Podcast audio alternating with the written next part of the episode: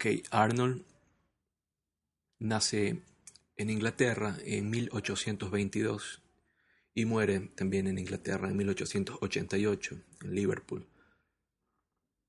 Fue un gran poeta, un gran crítico literario, ha influido eh, tanto a, críticos de la talla de Walter Pater, eh, Henry James, T.S. Eliot, quien quizás sea el que le debe más a Arnold, y Wallace Stevens, parte un poco más contemporáneos a Harold Bloom, con esta visión de, que existe un, un, canon, como la obra de, de Bloom sugiere, eh, una reunión de obras en la literatura, en el caso de Bloom, que están por encima de otras. Arnold es un crítico no solo literario, sino crítico cultural. Y es una visión más general de la cultura, que no solo tiene que ver con la literatura. En fin, destaca Arnold sobre todo por ser un reconocido, un prestigioso director de una escuela también prestigiosa en Inglaterra, una de las primeras instituciones privadas, y hasta ahora me parece que sigue vigente y es una de las más antiguas, por lo tanto, fundada en 1500, a mediados del siglo XVI, eh, la Rugby School, donde su padre también había sido director, por cierto. Bueno, esta es una breve introducción que podemos encontrarla en Wikipedia o en cualquier sitio. ¿Qué es lo que nos interesa para introducirnos al pensamiento de Arnold? ¿Qué es lo que más nos va a preocupar aquí? El ejemplar que tengo en mis manos es uno publicado por Cátedra en la colección Letras Universales y quienes conocen ya esta presentación, esta editorial, Sabrán que es un poco pequeña, lo cual la vuelve algo distinguida, elegante, pero a la hora de la lectura resulta un poco difícil por el tamaño de su letra. No vamos a leer la introducción que hace el, editor de esta obra, sino vamos a pasar directamente al prefacio y a la introducción del mismo Arnold, por obvias razones.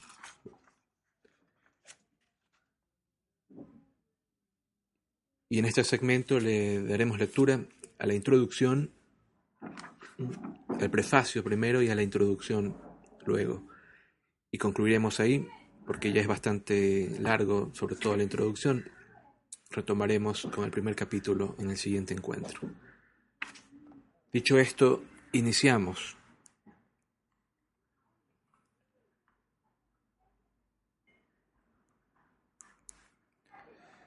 Título original de la obra: Culture and Anarchy, an essay in political and social criticism.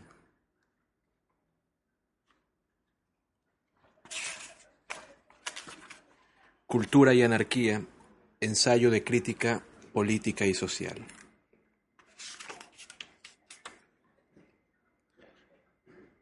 Estote ergo vos perfeci. Sed pues perfectos. Mateo 5, 48. Arnold lo cita, por cierto, de la versión de la Vulgata.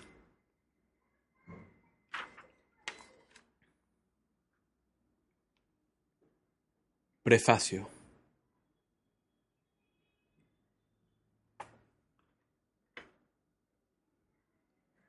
Mi propósito principal al escribir este prefacio es dirigir una palabra de exhortación a la sociedad para el fomento del conocimiento cristiano.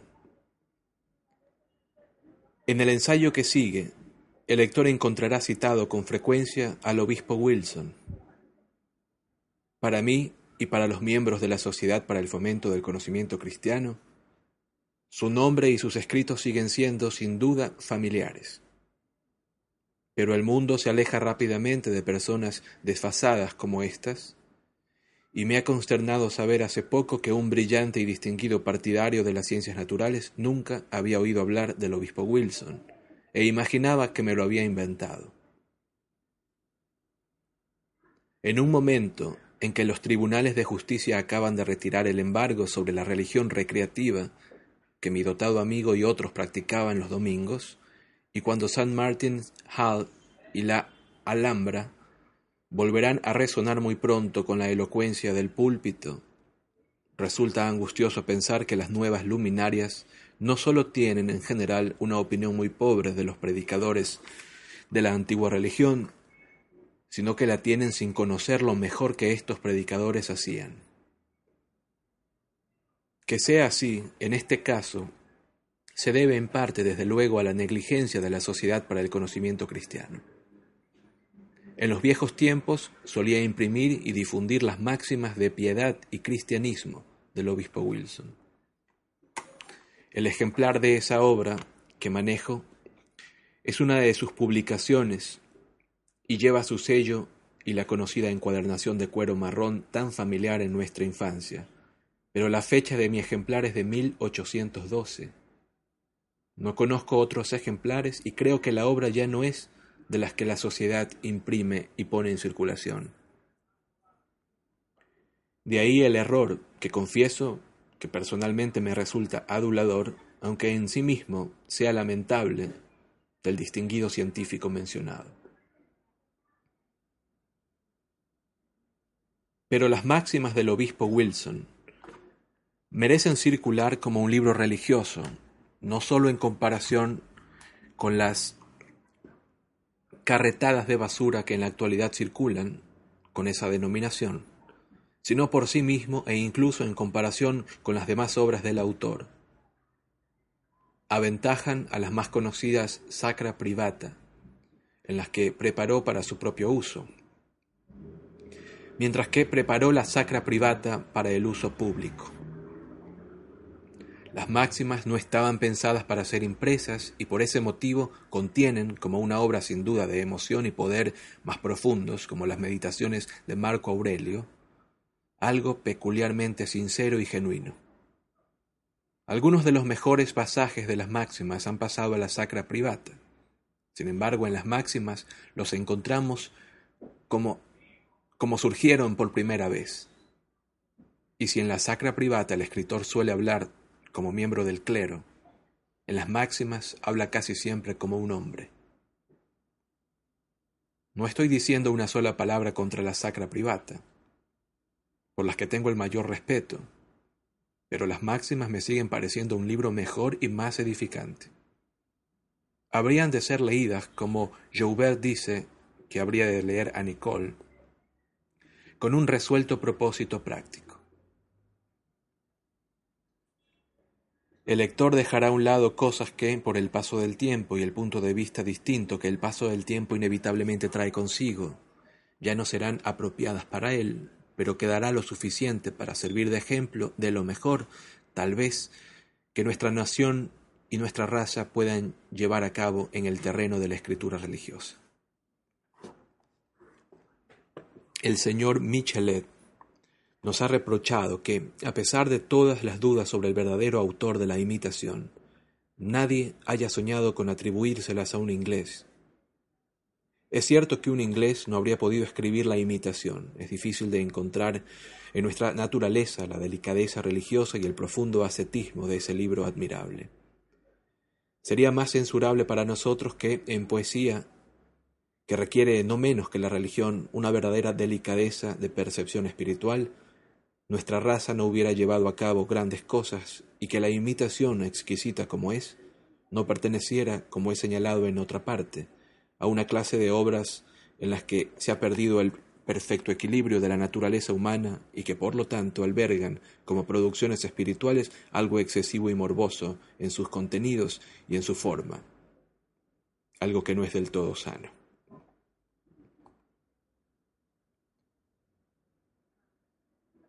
En una categoría inferior a la de la imitación, que despierta en nuestra naturaleza acordes menos poéticos y delicados.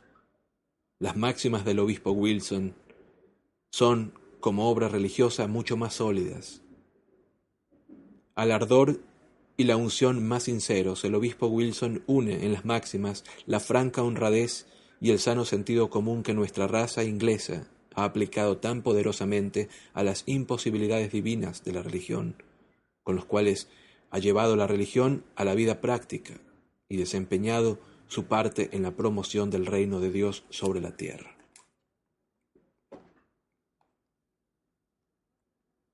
Con ardor y unción religiosa, como sabemos, se puede ser fanático. Con honradez y sentido común se puede ser prosaico. Y el fruto de la honradez y el sentido común, unido al ardor y la unción, suele ser con frecuencia una religión prosaica defendida con fanatismo. La excelencia del obispo Wilson reside en un equilibrio de las cuatro cualidades en toda su plenitud y perfección, lo que hace imposible ese resultado adverso. Su unción es tan perfecta, tan felizmente vinculada a su sentido común, que se convierte en ternura y ferviente caridad. Su sentido común es tan perfecto, tan felizmente vinculado a su unción, que se convierte en moderación e intuición. Aunque en consecuencia el tipo de religión que exhibe en sus máximas sea inglés, es de un tipo mucho más elevado que el alcanzado en general por los paisanos del obispo Wilson. Sin embargo, siendo ingleses, podrían adquirirlo. Termino como empezaba diciendo que la Sociedad para el Fomento del Conocimiento Cristiano no debería permitir que una obra de esa clase estuviera agotada y fuera de la circulación. Bien, paso ahora a las cuestiones examinadas en el siguiente ensayo. La finalidad del ensayo reside en recomendar la cultura como la gran ayuda en nuestras dificultades actuales. La cultura es la búsqueda de nuestra perfección completa y su medio es tratar de saber, en todas las cuestiones que más nos conciernen, lo mejor que se ha pensado y dicho en el mundo.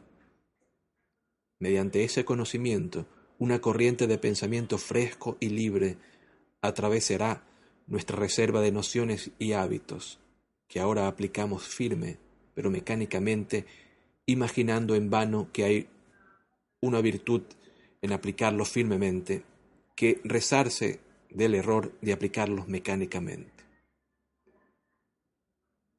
Esa y sólo esa es la finalidad del siguiente ensayo. Vuelvo a decir aquí lo que he dicho en las páginas que siguen, que por las faltas y las debilidades de las personas que tratan con los libros, Cierta noción de algo libresco, pedante y fútil ha quedado unida a la palabra cultura, y que es una lástima que no podamos usar una palabra perfectamente libre de toda sombra de reproche. Sin embargo, por fútiles que sean tantas de las personas que tratan con los libros y por inútiles que los libros y la lectura se muestren para acercar a la perfección a quienes los usan, creo que cuanto más vivimos, más habría de sorprendernos descubrir hasta qué punto en nuestra sociedad actual la solidez y el valor de la vida cotidiana del hombre dependen de que lea cada día y aún más de lo que lea.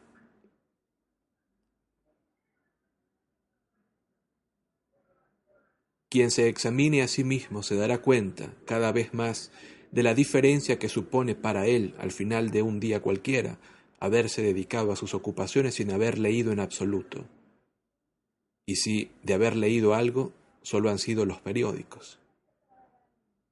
Esa es una cuestión que afecta a la experiencia y a la conciencia personal de cada hombre. Si un hombre sin libros ni lectura, o que solo lee sus cartas y los periódicos, mantiene, sin embargo, un fresco y libre intercambio de su reserva de nociones y hábitos con los mejores pensamientos, tendrá cultura tendrá aquello por lo que apreciamos y recomendamos la cultura. Tendrá lo que en este momento tratamos de que la cultura nos dé. Esa operación interior es la verdadera vida y esencia de la cultura según la concebimos.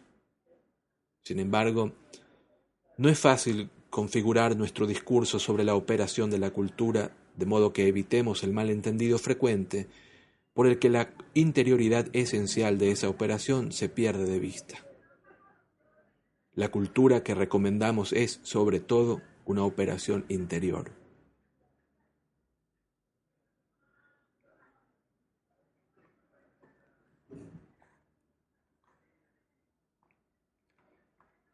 Pero a menudo se supone que, cuando criticamos con ayuda de la cultura una u otra acción imperfecta, tenemos a la vista un conocido plan alternativo que nos gustaría ofrecer y recomendar.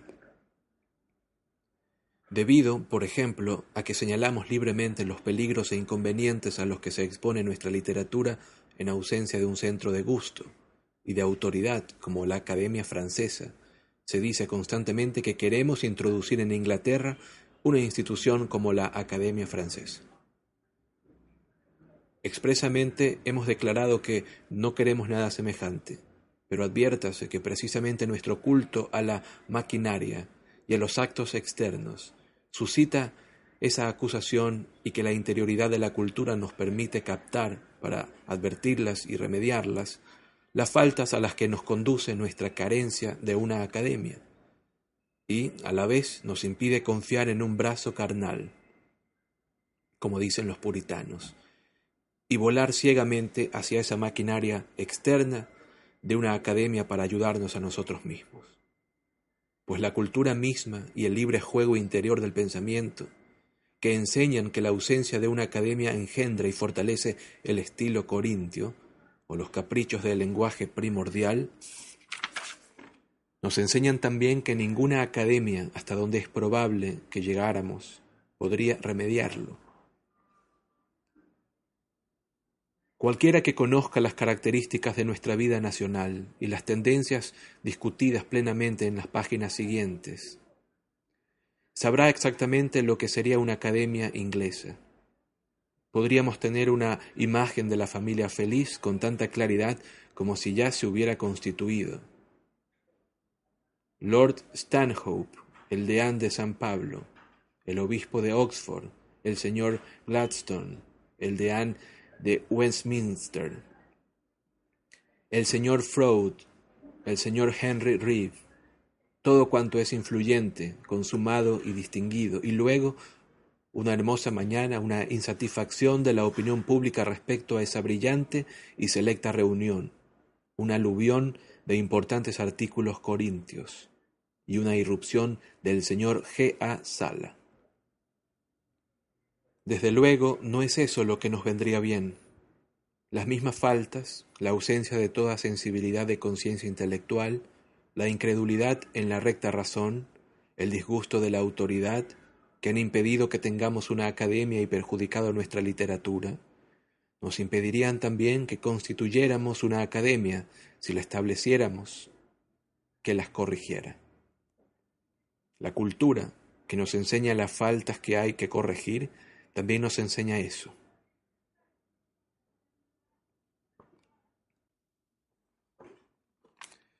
Un malentendido parecido, de nuevo, ha llevado al señor Oscar Browning, profesor ayudante en Eton, a salir en defensa de Eton en la Quarterly Review, como si yo hubiera atacado a Eton. Porque he dicho en un libro sobre las escuelas extranjeras que una persona podría preferir enseñar sus tres o cuatro horas al día sin mantener una casa de huéspedes, y que hay un gran peligro en preparar a muchachitos de ocho o diez años y hacerlos competir como un objeto de gran valor para sus padres, y además que la producción y distribución de libros de textos en Inglaterra necesita que una autoridad competente los regule.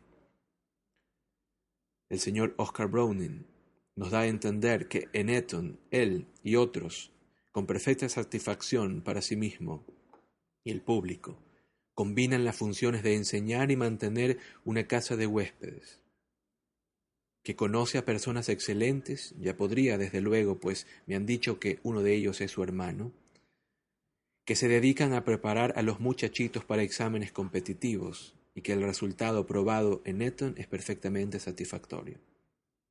En cuanto a los libros de texto, añade, por fin, que el doctor William Smith, el cultivado y distinguido editor de la Quarterly Review, es, como se sabe, el compilador de muchos y meritorios libros de texto. Eso es lo que el señor Oscar Browning nos da a entender en la Quarterly Review. Y es imposible no leer con placer lo que dice. ¿Qué podría dar un ejemplo mejor de esa franqueza y confianza viril en nosotros mismos, que se supone que nuestras grandes escuelas públicas, ninguna de ellas tanto como Eton, inspiran, de esa brollante facilidad de erguir la cabeza, decir lo que opinamos y dejar de lado toda timidez y torpeza, que ver a un profesor ayudante de Eton ofreciéndose como prueba de que combinar el mantenimiento de una casa de huéspedes con la enseñanza es algo bueno y a su hermano como prueba de que adiestrar para una carrera de competición a muchachitos es algo bueno. Nada, y nos damos cuenta de que la franca confianza en sí mismo de Eton es contagiosa, pues no se las ha arreglado el señor Oscar Browning para encender en el doctor William Smith, sin duda el más modesto de los hombres vivos, no adiestrado en Eton, el mismo espíritu y hacerle insertar en su review un elogio exagerado, por así decirlo, de sus propios libros de texto, al declarar que lo son muchos y meritorios? Sin embargo, el señor Oscar Browning se equivoca al pensar que yo quería demoler Eton, y su repetición en defensa de Eton, con esa idea en la cabeza del tono de su heroico ancestro, el Oscar de Malvina, según lo recuerda el poeta de la familia Ocean es innecesaria. El jabalí recorre sus tumbas, pero no turba su reposo. Aún aman el esparcimiento de su juventud y se elevan en el aire con gozo.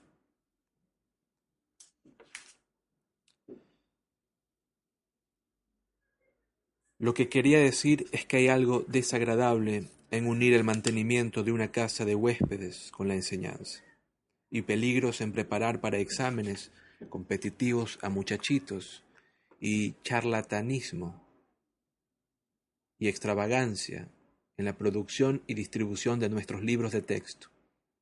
Pero si el señor Oscar Browning nos dice que, en su caso, se ha librado felizmente de todo eso, y en el caso de su hermano, y en el caso del doctor William Smith, entonces diré que eso era lo que deseaba y que espero que otras personas sigan su buen ejemplo.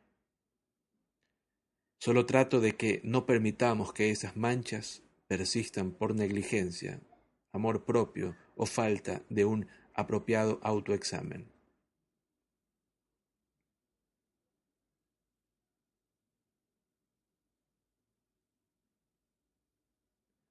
Voy a leer una nota a pie de página para entender un poquito mejor lo que está hablando Arnold. A menudo lo haré cuando lo vea conveniente y apropiado. Arnold suprimió este pasaje en las ediciones de este libro en 1875 y las posteriores. William Smith fue editor de la conservadora Quarterly Review, en la que periódicamente se criticó a Arnold. Oscar Browning fue profesor en Eton y juzgó severamente la tarea de Arnold como inspector de educación. Arnold alude al poema Ocean de James Macpherson. Oscar es el hijo de Ocean y comparte con Browning cierto carácter pretencioso. Bien, leída esta nota a pie de página, continúo con la lectura.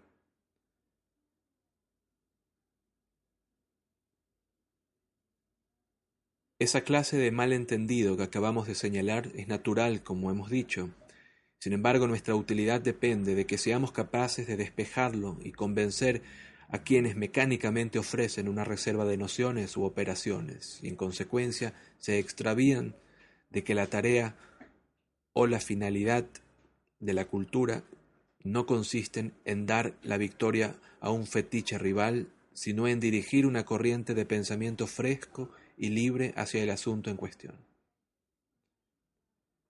en un tema de interés más inmediato, precisamente ahora, que ninguno de los dos mencionados prevalece el mismo malentendido, y hasta que se disipe, la cultura no podrá hacer nada bueno al respecto.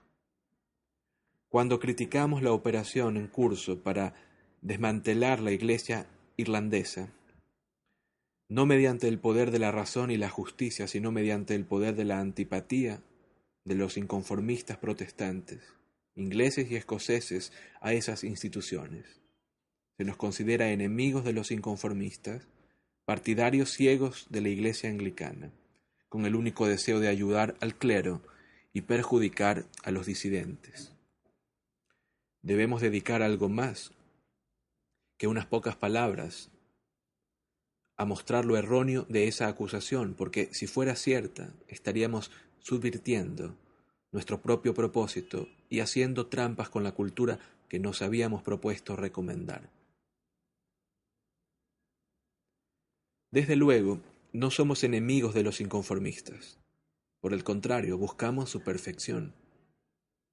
Pero la cultura que es el estudio de la perfección nos lleva, como hemos mostrado en las páginas siguientes, a concebir la verdadera perfección humana como una perfección armoniosa, que desarrolla todos los aspectos de nuestra humanidad y como una perfección general desarrolla todas las partes de nuestra sociedad.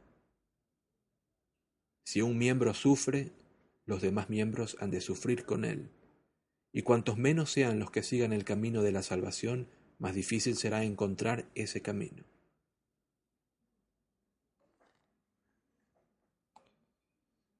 Aunque los inconformistas, sucesores y representantes de los puritanos que, como ellos, caminan firmemente gracias a la mejor luz que tienen a su disposición, forman una gran parte de cuanto es más fuerte y serio en esta nación, y en consecuencia atraen nuestro respeto e interés.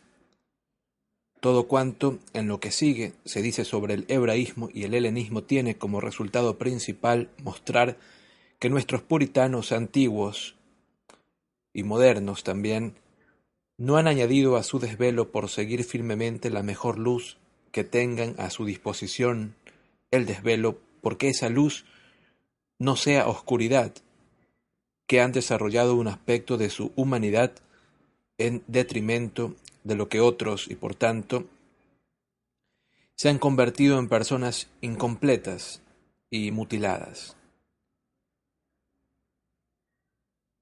No habiendo alcanzado la perfección armoniosa, no pueden seguir el verdadero camino de la salvación.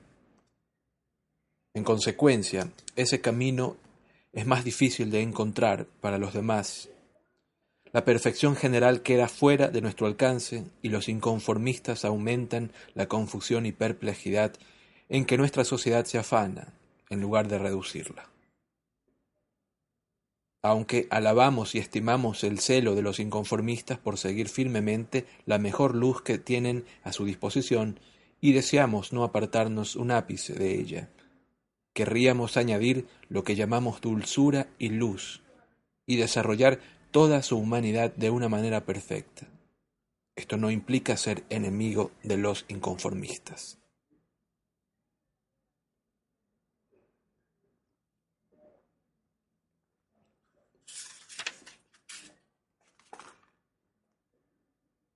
Pero ahora, con estas ideas en la cabeza, Llegamos a la operación para desmantelar la Iglesia irlandesa mediante el poder de la antipatía de los inconformistas a las instituciones y dotaciones religiosas. Vemos a estadísticas liberales para cuyos propósitos esa antipatía resulta conveniente, adularlos todo cuanto pueden diciendo que aunque no tienen la intención de poner las manos en una institución eficiente y popular como la Iglesia anglicana en Inglaterra. Sin embargo, en abstracto, es apropiado y bueno que la religión dependa del apoyo voluntario de sus promotores y gane así en energía e independencia.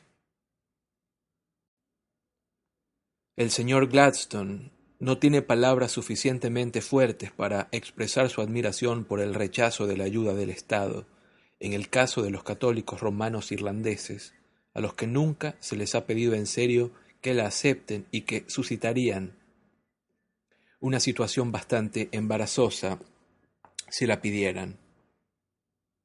Vemos a los políticos filosóficos con habilidad para seguir la corriente, como es el caso del señor Baxter, o el señor Buxton, y también a los teólogos filosóficos con la misma habilidad, como el de Anne de Canterbury, que tratan de darle un gran sello de generalidad y solemnidad a esa antipatía de los inconformistas y vestirla como una ley del progreso humano en el futuro. Desde luego, no hay nada más agradable que seguir la corriente y si pudiéramos, intentaríamos tomar parte alegremente, a nuestra manera, no sistemática, en tareas filosóficas y tan populares. Pero hemos fijado en nuestra opinión que lo que los inconformistas necesitan es un desarrollo más pleno y armonioso de su humanidad y que la estrechez, la unilateralidad y un carácter incompleto es lo que más deben padecer. En una palabra, abundan en lo que llamaremos provincianismo y se quedan cortos en lo que podríamos llamar totalidad.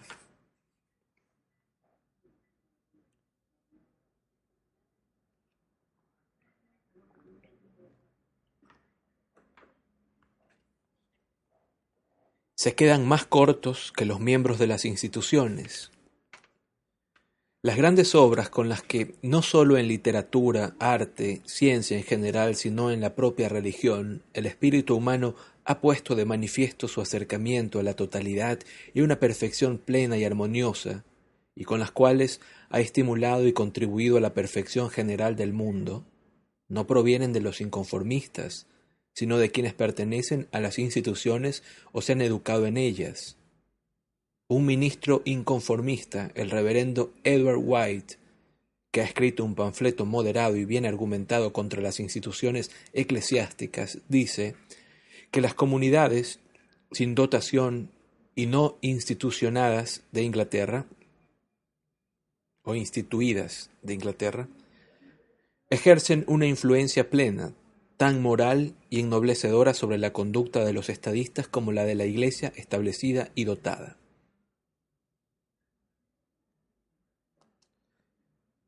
Eso depende de lo que queramos decir con influencia moral y ennoblecedora. El creyente en la organización tal vez piense que logra un gobierno que derogue las tasas eclesiásticas o legalice el matrimonio con la hermana de la esposa difunta, ejercerá una influencia moral y ennoblecedora sobre el gobierno. Pero un amante de la perfección, que busca en la madurez interior las verdaderas fuentes de la conducta, pensará seguramente que, igual que Shakespeare, ha hecho más por la madurez interior de nuestros estadistas que el doctor Watts, y por tanto ha hecho más por moralizarlos y ennoblecerlos, una institución que ha producido a Hooker, Barrow, Butler, ha hecho más por moralizar y ennoblecer a los estadistas ingleses y su conducta que las comunidades que han producido teólogos inconformistas. Las personas más productivas del puritanismo e inconformismo inglés se han educado bajo el palio de la Iglesia. Milton, Baxter, Wesley.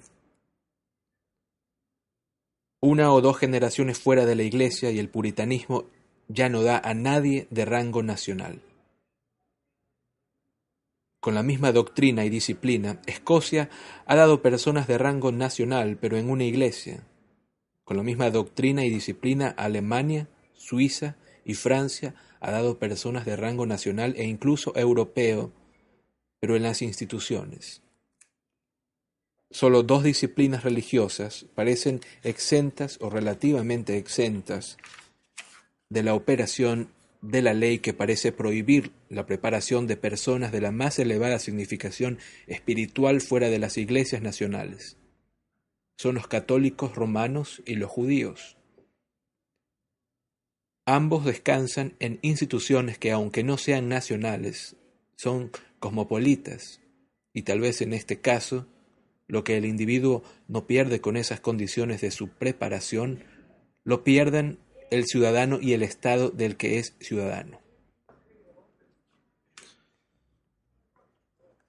¿Cuál puede ser entonces la razón del innegable provincianismo de los puritanos ingleses y los inconformistas protestantes? Un provincianismo que tiene dos tipos principales, uno amargo y otro pulido, aunque en ambos casos sea vulgar y amenace la plena perfección de nuestra humanidad. Hombres de genio y carácter han nacido y se han educado en ese medio como en cualquier otro. Esos hombres estarán siempre relativamente libres de las faltas de las masas y suscitarán siempre nuestro interés.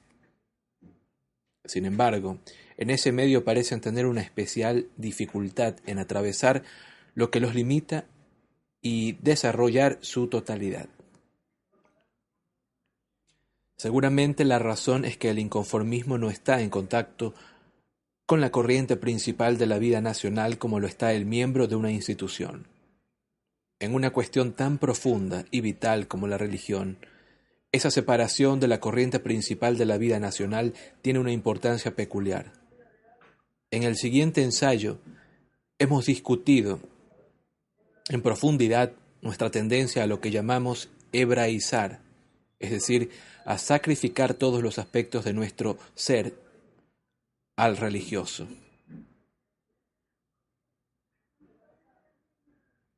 Esa tendencia tiene su causa en la belleza divina y en la grandeza de la religión, y aporta un afectuoso testimonio de ambas.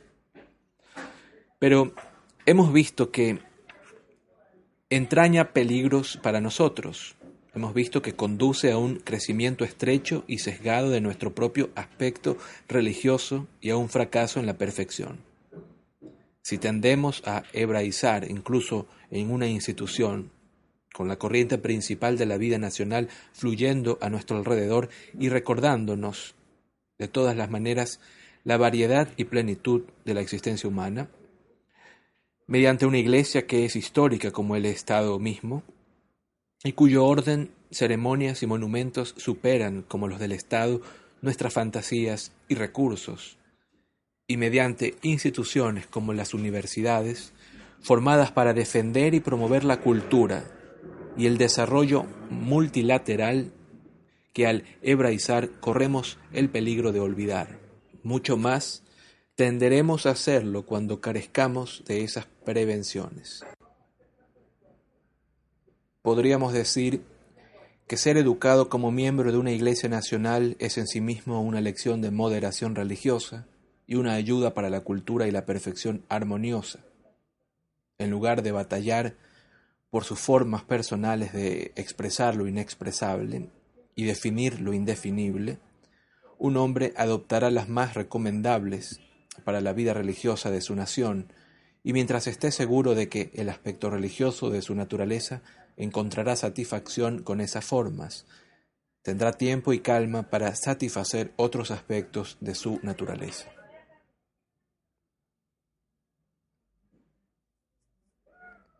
¿Qué diferencia con una comunidad inconformista o cuya religión se ha hecho a sí misma? Las Eigen Gross Erfindungen del sectario, como las llamó Goethe, los valiosos descubrimientos de cada uno de ellos y de sus amigos para expresar lo inexpresable y definir lo indefinible de una forma peculiar, les ocuparán por entero en la medida en que lo han escogido. Así, y son personalmente responsables de ello. El sectario está celoso por batallar por ellos y afirmarlos, pues al afirmarlos se afirma a sí mismo algo que a todos nos gusta.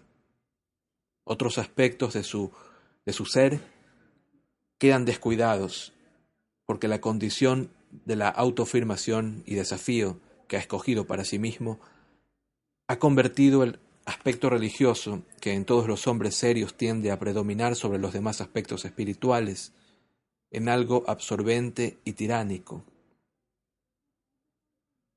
Confunde lo que no es esencial en la religión con lo esencial, y estará dispuesto a hacerlo mil veces, porque lo ha escogido para sí mismo.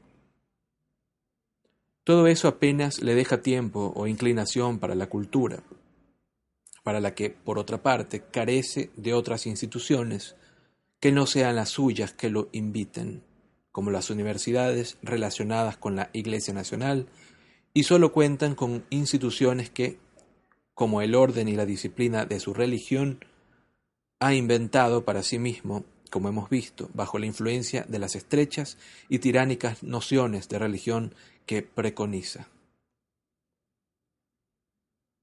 Mientras que una institución nacional de la religión favorece la totalidad?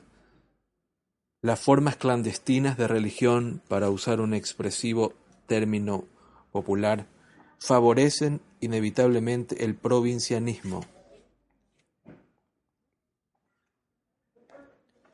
Pero los inconformistas y muchos de nuestros amigos liberales con ellos tienen un plan plausible para librarse de ese provincianismo, si es que existe, lo que difícilmente podrían negar.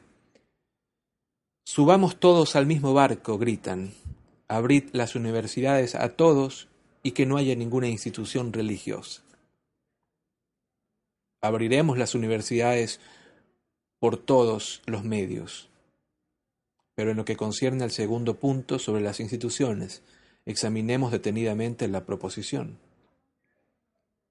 A primera vista, se parece a aquella proposición del zorro que había perdido su cola, de que todos los zorros estuvieran en el mismo caso mediante un corte general de colas. Y ya sabemos que los moralistas han decidido que lo correcto no era adoptar esa plausible sugerencia de cortarles las colas a todos, sino dejar que los demás zorros conservaran las suyas y que el zorro sin cola consiguiera una. Podemos inclinarnos a sugerir que, para curar el mal del provincianismo de los inconformistas, lo correcto no será que nos volvamos todos provincianos. Sin embargo, tal vez no nos volvamos provincianos. El señor White dice que, probablemente, cuando todas las buenas personas se encuentren en condiciones de igualdad religiosa y toda la complicada iniquidad de la influencia política del gobierno eclesiástico se haya despejado, la acción de los estadistas recibirá una influencia más moral y ennoblecedora que nunca. Tenemos un ejemplo de igualdad religiosa en nuestras colonias.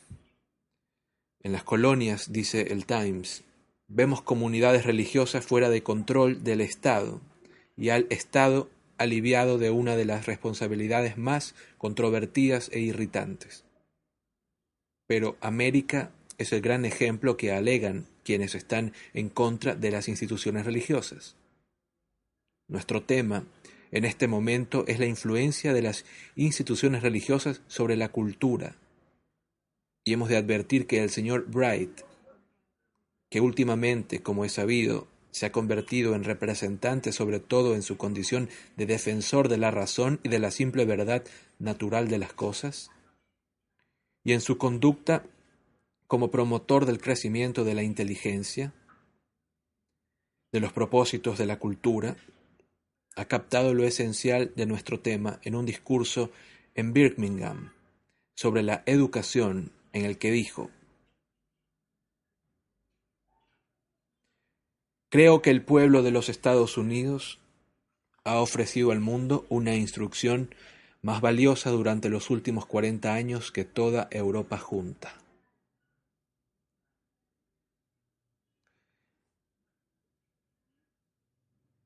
El señor Bright, que hace mención eh, Matthew Arnold, Vive en 1811 a 1889, se trata de un cuáquero y político radical, miembro del Parlamento y defensor de casi todas las causas reformistas en Inglaterra durante el siglo XIX. Una nota a pie de página para saber de quién se trata. Repito, dice el señor Bright en un discurso. Creo que el pueblo de los Estados Unidos ha ofrecido al mundo una instrucción más valiosa durante los últimos cuarenta años que toda Europa junta. Bien, América, sin instituciones religiosas, parece ir por delante de todos nosotros, incluso en la luz y en las cosas de la mente.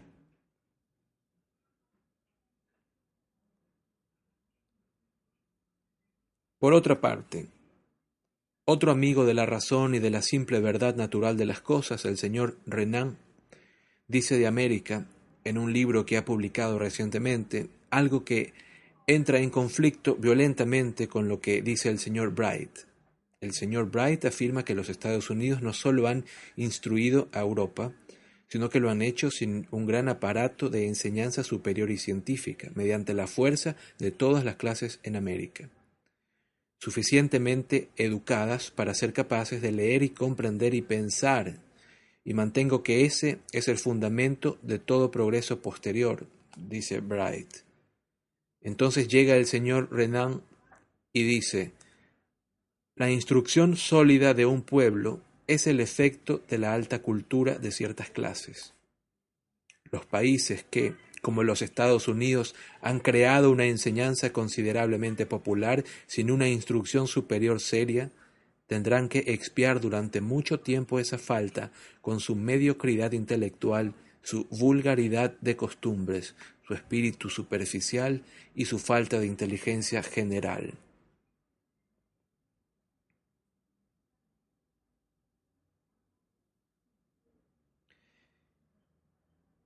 Ernest Renan, 1823-1892, se trata de un teólogo, historiador y filósofo francés con quien Arnold mantendría una relación de admiración y reserva. En el texto original, Arnold cita a Renan y él mismo lo pone entre comillas, pero en, en cursivas.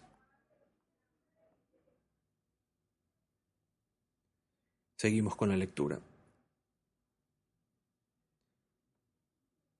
¿A cuál de estos dos amigos de la luz hemos de creer? El señor Renan parece tener más a la vista lo que nosotros mismos queremos decir con cultura, pues el señor Bright está siempre pendiente de lo que llama un recomendable interés en política y en las agitaciones políticas, como dijo el otro día en Birmingham en este momento, de hecho diría que en cualquier momento en la historia de un país libre, no hay nada tan digno de discutir como la política. Esto dice Bright en su mismo discurso. Con todos los poderes de su noble oratoria, repite la vieja historia de que la previsión e inteligencia de la gente de las grandes ciudades Debemos todos los adelantos de los últimos treinta años, y que esos adelantos han consistido hasta ahora en la reforma parlamentaria, el libre cambio y la abolición de las tasas eclesiásticas, y que ahora habrán de consistir en librarnos de los miembros de la minoría y en introducir una mesa de desayunos gratis, y abolir la Iglesia irlandesa mediante el poder de la antipatía de los inconformistas y las a las instituciones y muchas más cosas por el estilo. Aunque nuestro pauperismo e ignorancia y todas las cuestiones llamadas sociales parecen estar imponiéndose a sus consideraciones, sigue glorificando las grandes ciudades, a los liberales y sus operaciones de los últimos treinta años. No parece habérsele ocurrido que el agitado estado de nuestra vida social tenga algo que ver con los treinta años de, ciego ciego culto de sus panaceas y las de nuestros amigos liberales. Ni que todo ello suscite algunas dudas sobre la suficiencia de ese culto. Por el contrario, el señor Bright piensa que lo que falta se debe a la estupidez de los Tories y que la previsión e inteligencia de las grandes ciudades y la continuidad gloriosa de las operaciones políticas de los liberales lo remediarán como antes, o se remediará solo. Ya vemos a lo que se refiere el señor Bright con previsión e inteligencia, y de qué modo, en su opinión, prosperaremos con ellas. Sin duda, en América todas las clases leen sus periódicos y tienen un recomendable interés en política, más que aquí o en ningún otro lugar de Europa.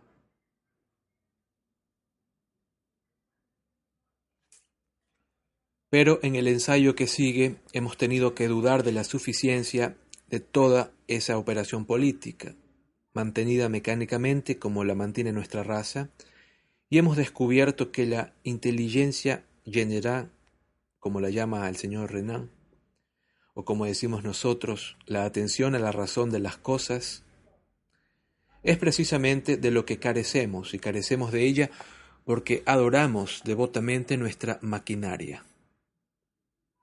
En consecuencia, concluimos que el señor Renan más que el señor Bright quiere decir con razón e inteligencia lo mismo que nosotros.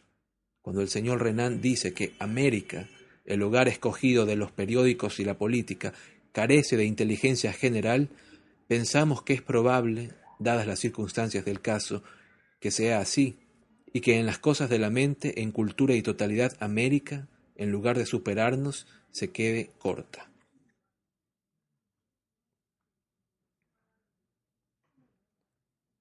Para mantener nuestro punto de vista sobre la influencia de las instituciones religiosas en la cultura y un elevado desarrollo de nuestra humanidad, seguramente encontraremos razones por las cuales, a pesar de su energía y hermosos dones, América no muestra más señales de ese desarrollo, ni más promesas al respecto. En el ensayo siguiente se verá que nuestra sociedad se distribuye entre bárbaros, filisteos y populacho y América está como nosotros con los bárbaros, fuera y el populacho cerca. Eso deja a los filisteos, como el gran cuerpo de la nación, una clase de filisteos más vivaz que la nuestra, sin el apremio y el falso ideal de los bárbaros, y entregada a sí misma y a, toda, a todo su empuje. Como hemos descubierto, que la parte más fuerte y vital del filisteísmo inglés residía en la clase media puritana y hebraizante, y que ese hebraísmo lo apartaba de la cultura y la totalidad, es notorio que el pueblo de los Estados Unidos surge, surge de esa clase y reproduce sus tendencias, su estrecha concepción del alcance espiritual del hombre y de lo único necesario. De Maine a Florida y vuelta, toda América hebraizada. Aunque es difícil hablar de un pueblo solo por, lo que leemos, creo que podemos decirlo sin demasiado temor a la contradicción. Quiero decir que, cuando en los Estados Unidos el aspecto espiritual del hombre se despierta, generalmente es el aspecto religioso de un modo estrecho. Los reformadores sociales acuden a Moisés o a San Pablo en busca de sus doctrinas y no conciben que se pueda ir a otro sitio.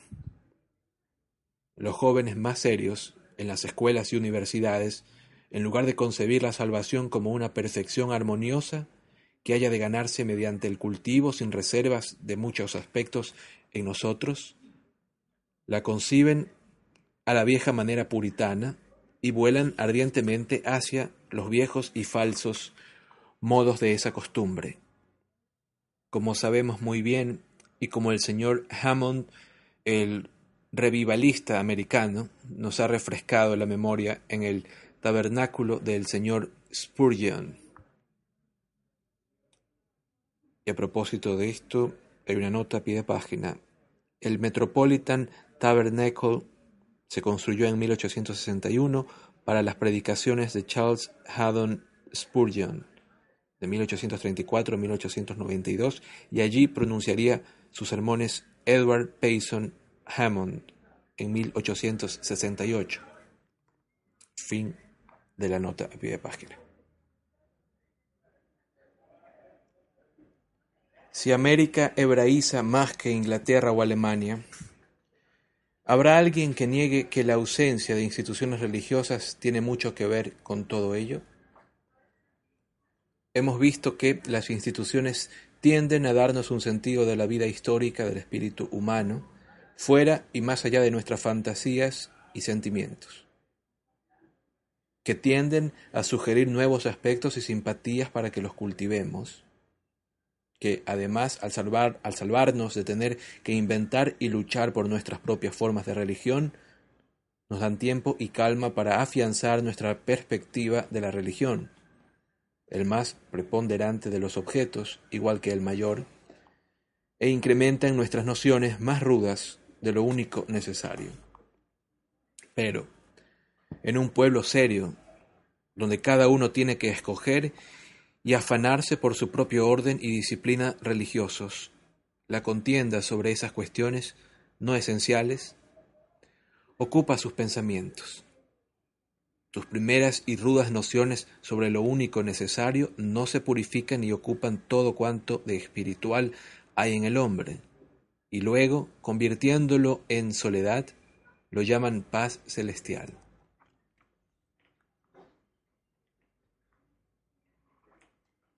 Recuerdo a un obrero inconformista en una ciudad de los condados de las Midlands, que me dijo que cuando llegó allí por primera vez, años atrás, no había disidentes, pero él había abierto una capilla independiente y ahora la iglesia y la disidencia estaban divididas por igual, con agudas luchas entre sí. Le dije que me parecía una lástima, una lástima, replicó, en absoluto, Piense solo en el celo y, la, y en la actividad que la colisión procura. Ah, pero mi querido amigo, le contesté, piense solo en el sinsentido que ahora defiende tan firmemente y que nunca habría defendido si no hubiera estado contradiciendo a su adversario durante todos estos años. Cuanto más seria es la gente y más destacado el aspecto religioso, mayor es el peligro de ese aspecto, puesto a escoger formas por sí mismo y a luchar por la existencia que se extiende y disemina hasta que devora los demás aspectos espirituales, intercepta y absorbe todo el alimento que habría debido nutrirlos y deja al hebraísmo rampante en nosotros y erradica el helenismo.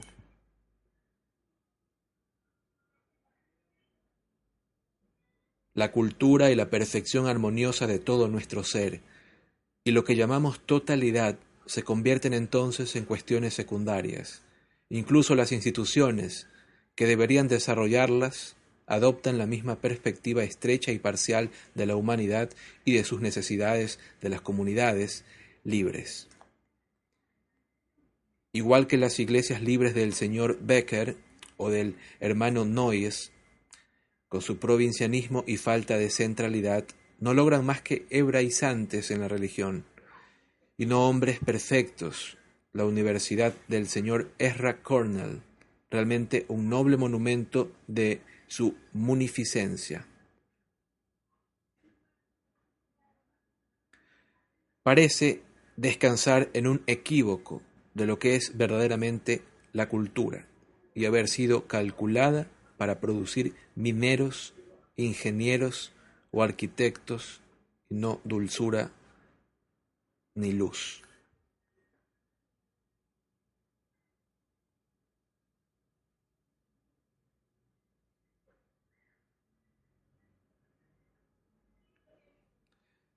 En consecuencia, cuando el señor White plantea la misma pregunta sobre América que ha planteado sobre la Inglaterra y quiere saber si, en ausencia de instituciones religiosas, no se habrá hecho en América tanto por una vida nacional superior como se ha hecho por esa vida aquí, respondemos de la misma manera que antes, que no se ha hecho tanto porque capacitar e incitar a la gente para que lea su Biblia y los periódicos y obtenga un conocimiento práctico de asuntos no sirve a la vida espiritual superior de una nación tanto como la cultura verdaderamente concebida. Y de una verdadera concepción de la cultura es precisamente como muestran las palabras del señor Renan de lo que carece América. A los muchos que piensan que la espiritualidad la dulzura y la luz son claros de luna. Esto no les importará demasiado, pero para nosotros, que las valoramos y pensamos que buena parte de nuestro desasosiego se debe a su falta, supone mucho.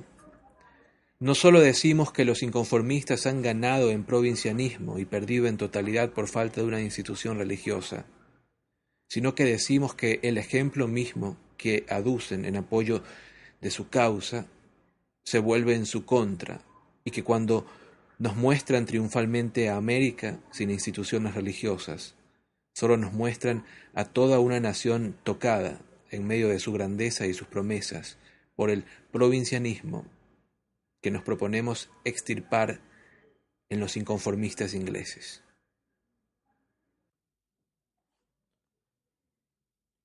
Pondremos de relieve el desinterés que la cultura nos enseña.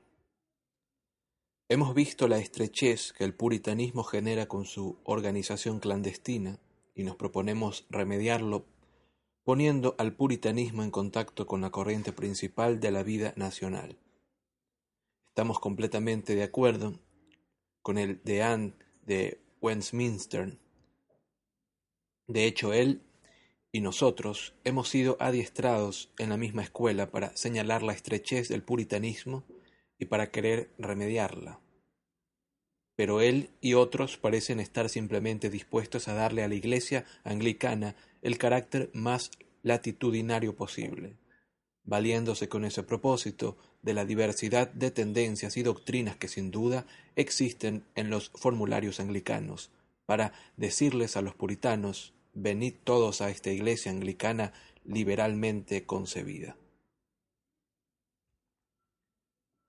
Pero decir esto implica no tener en cuenta lo suficiente el curso de la historia o la fuerza de los sentimientos humanos en los que concierne a la religión, ni la seriedad que puede dárselas a los asuntos de orden religioso y disciplina. Cuando el señor White habla de despejar la complicada inequidad de la influencia política del gobierno eclesiástico, usa un lenguaje impuesto por su posición, pero carente de verdad y solidez. Pero cuando habla de las comunidades religiosas que durante trescientos años han luchado por el poder de la congregación para manejar sus propios asuntos, entonces habla de historia, y su lenguaje esconde, en mi opinión, hechos que vuelven ilusorio el latitudinarismo de los miembros más eminentes de nuestra Iglesia. Desde luego, la cultura nunca nos hará pensar que resulte un ingrediente esencial de la religión contar en nuestra disciplina eclesiástica con una autoridad popular de los ancianos, como Hooker la llama, o tener una jurisdicción episcopal.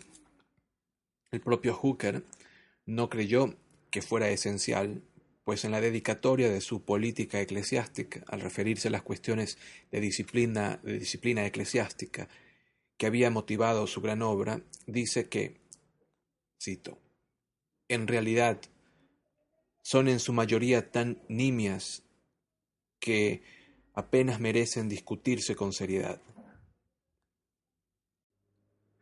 La gran obra de Hooker contra los impugnadores del orden y la disciplina de la Iglesia de Inglaterra no fue escrita porque el episcopalismo fuera esencial, sino porque sus impugnadores defendían que el presbiterianismo era esencial y el episcopalismo pecaminoso, algo que muchos que la lean no captarán con claridad.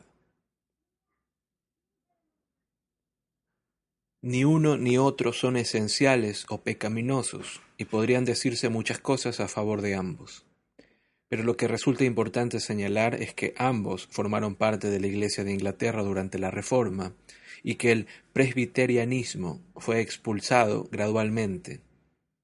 Hemos mencionado a Hooker, y nada ilustraría mejor lo que hemos afirmado que el siguiente incidente en la propia carrera de Hooker que habrá leído cualquiera, pues aparece en la vida de Hooker de Isaac Walton, pero cuyo significado probablemente solo habrán captado muy pocos de quienes lo hayan leído. Hooker fue nombrado en 1585, mediante la influencia del arzobispo Whitegift, director del Temple, pero antes se había puesto gran empeño en que obtuviera la plaza del señor Walter Travers, muy conocido entonces, aunque ahora solo el nombre de Hooper conserva el suyo. Este tal Travers era lector vespertino en el Temple. El director cuya muerte produjo la vacante, Alf, recomendó en su lecho de muerte a Travers como sucesor. La sociedad era favorable a Travers. Tenía el respaldo del Lord del Tesoro, Burkley, de apellido Burkley.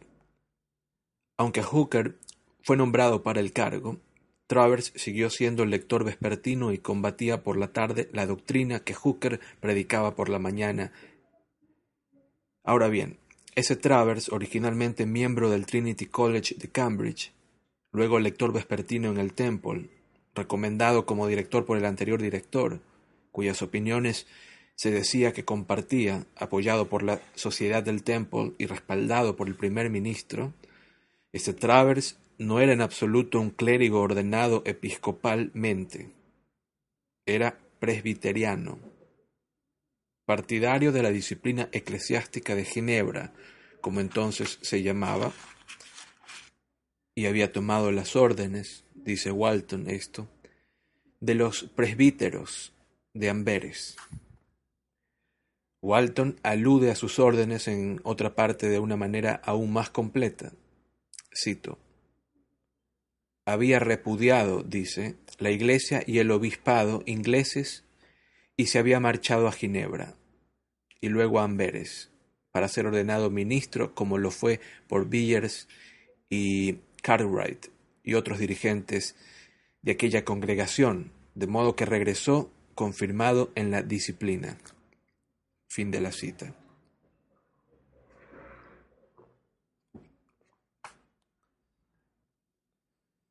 Bien, Villers o Villers escrito y Cartwright son de forma parecida ejemplos de presbiterianismo en la Iglesia de Inglaterra, lo que era bastante corriente en aquella época.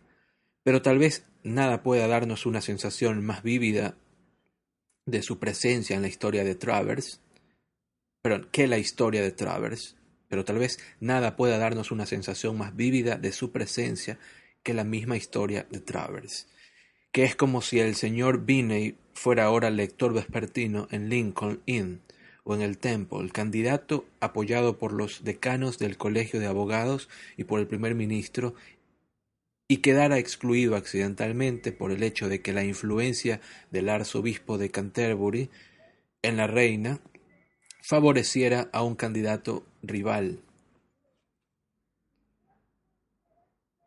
El presbiterianismo, con su principio popular del poder de la congregación en el manejo de sus asuntos, fue expulsado de la Iglesia de Inglaterra, y hombres como Travers ya no pueden aparecer en sus púlpitos. Tal vez si un gobierno como el de Isabel, con estadistas seculares como los Cecil y estadistas eclesiásticos como los Whitegift, ya citado antes, hubiera podido mantenerse, el presbiterianismo habría sido absorbido con una sabia mezcla de concesión y firmeza por la Iglesia.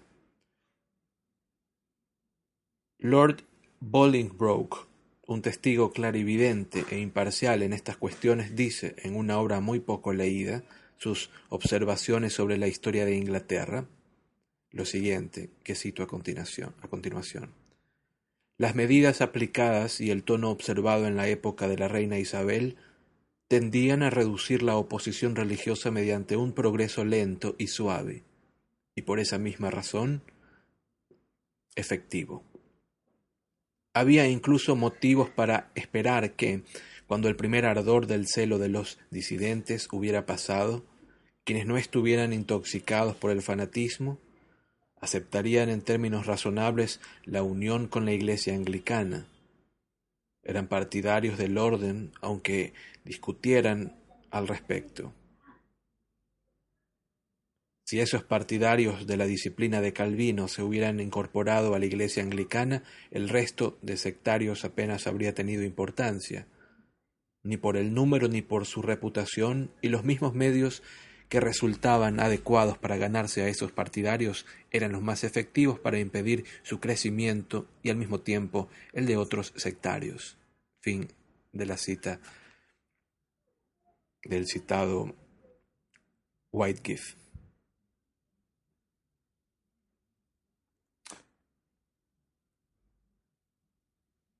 El tono y el mal juicio de los Estuardo hicieron naufragar esa política. Sin embargo, refiriéndose incluso a la época de los Estuardo, aunque a su primera época, Clarendon dice que si el obispo Andrew West hubiera sucedido a Bancroft en Canterbury, el desafecto de los separatistas se habría contenido y remediado finalmente. No ocurrió así y el presbiterianismo, tras ejercer durante años la ley del más fuerte, sufrió en sí mismo esa ley durante el reinado de Carlos II y acabó por ser apartado de la Iglesia de Inglaterra. La nota a pie de página al respecto dice, todos estos pasajes aluden a las controversias teológicas y políticas que habían llevado al anglicanismo a una situación de repulsa entre los movimientos reformistas contemporáneos de Arnold. Lo esencial es que Arnold respalda la orientación anglicana. Ahora bien, los puntos en litigio entre el presbiterianismo y el episcopalismo sobre la disciplina eclesiástica no son, como hemos dicho, lo esencial. Probablemente habría podido resolverse en un sentido mayoritariamente favorable al episcopalismo.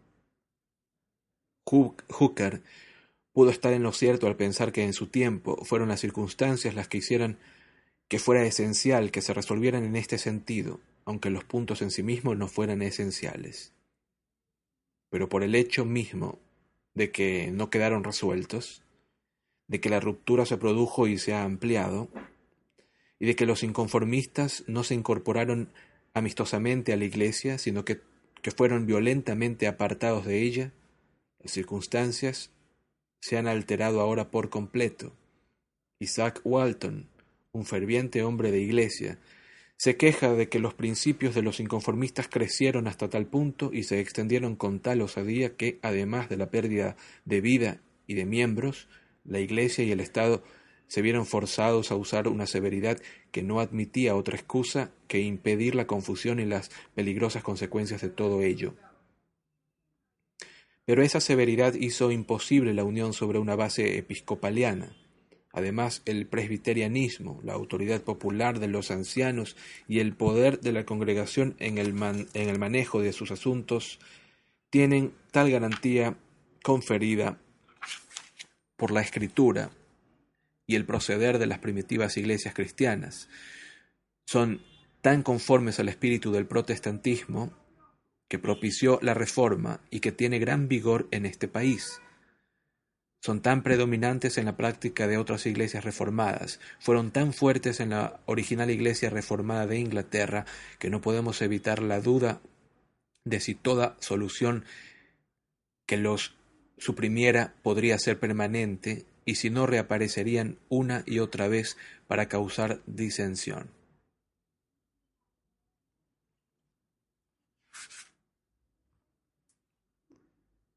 Si la cultura es un intento desinteresado por alcanzar la perfección humana.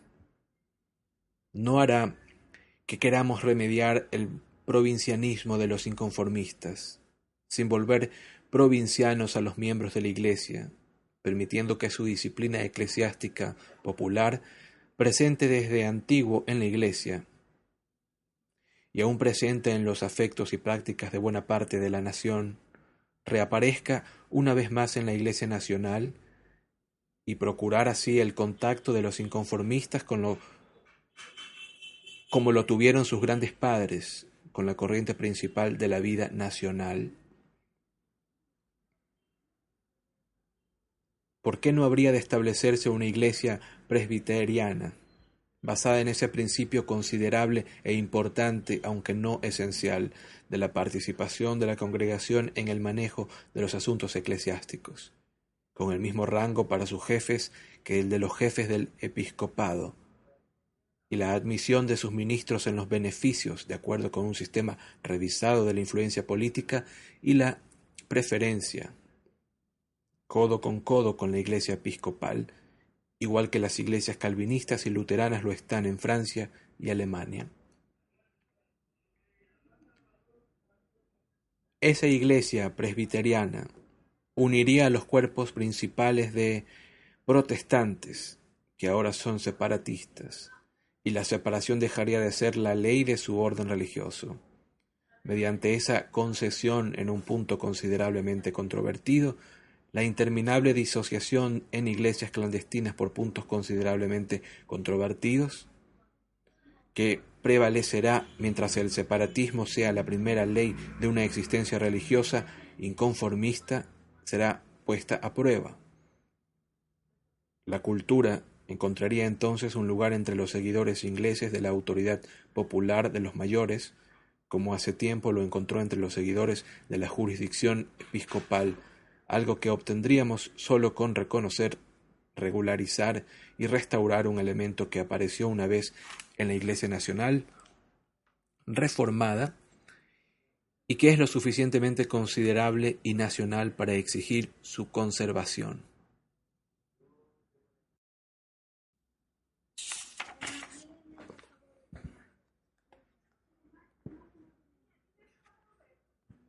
hasta tal punto, está lejos de volvernos injustos con los inconformistas, al prohibirnos adorar sus fetiches, que incluso proponen que hagamos más de lo que ellos mismos se atreven a exigir. Nos lleva también a respetar lo que hay de sólido y respetable en sus convicciones, mientras sus amigos latitudinarios lo iluminan. No es que las formas con las que el espíritu humano ha tratado de expresar lo inexpresable, o las formas con las que el hombre trata de adorar, tengan o puedan tener, como se ha dicho, para el seguidor de la perfección, algo de necesario o eterno. Aunque el Nuevo Testamento y la práctica de los cristianos primitivos sancionaran la forma popular del gobierno eclesiástico de un modo mil veces más expreso que el suyo.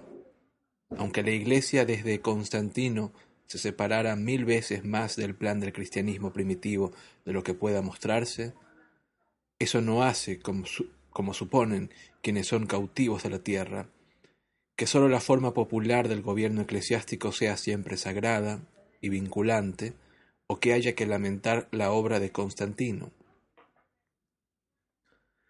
Lo único que siempre será sagrado y vinculante para el hombre es el progreso hacia su perfección total. Y el valor de la maquinaria con la que lo haga variará según le ayude a lograrlo.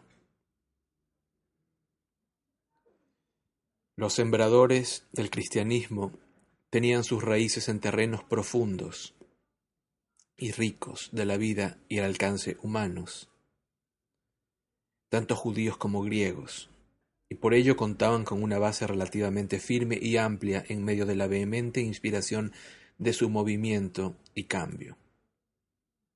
Con su fuerte inspiración sacaron a los hombres de su antigua base de vida y cultura judía o griega, y surgieron generaciones que no tenían sus raíces en mundo alguno, sin contacto, por tanto, con ninguna corriente plena y grande de la vida humana. Si no hubiera sido por el cambio del siglo IV, el cristianismo se habría perdido en una multitud de iglesias clandestinas, como las, como las iglesias de los inconformistas ingleses después de que sus fundadores fallecieran. Iglesias sin grandes hombres y sin dirección hacia la vida superior de la humanidad. En un momento crítico apareció Constantino y puso al cristianismo digamos mejor, que puso al espíritu humano, cuya totalidad estaba en peligro, en contacto con la corriente principal de la vida humana. Sus frutos justificaron su obra en hombres como San Agustín, Dante, de hecho, en todos los grandes hombres del cristianismo desde entonces, católicos o protestantes. Podríamos ir más allá el señor Albert Reville, cuyos escritos religiosos resultan siempre interesantes, dice que la concepción que tienen judíos cultivados y filosóficos del cristianismo y de su fundador está probablemente destinada a convertirse en la concepción que tendrán los propios cristianos. Albert Reville resulta ser un teólogo protestante francés al que Arnold admiraba, dice una nota a pie de página.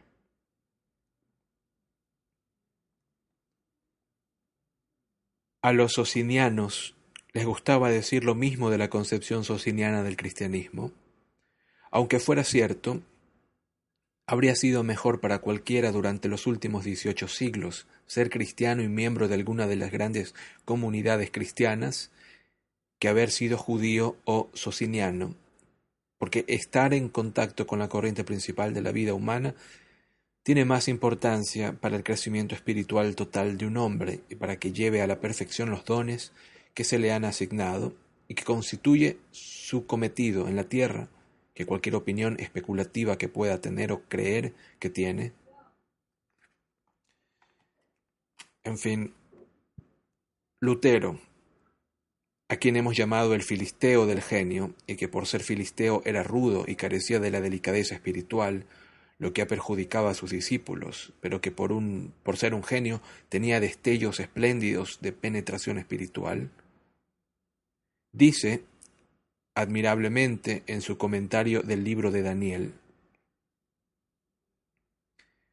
un Dios es simplemente aquello sobre lo que el corazón humano descansa con confianza, fe, esperanza y amor. Si el descanso es justo, entonces el Dios es justo. Si el descanso es injusto, entonces el Dios es ilusorio. En otras palabras, el valor de lo que un hombre piensa sobre Dios y los objetos de la religión depende de lo que sea el hombre, y lo que el hombre es depende de haber alcanzado más o menos la medida de un hombre perfecto y total.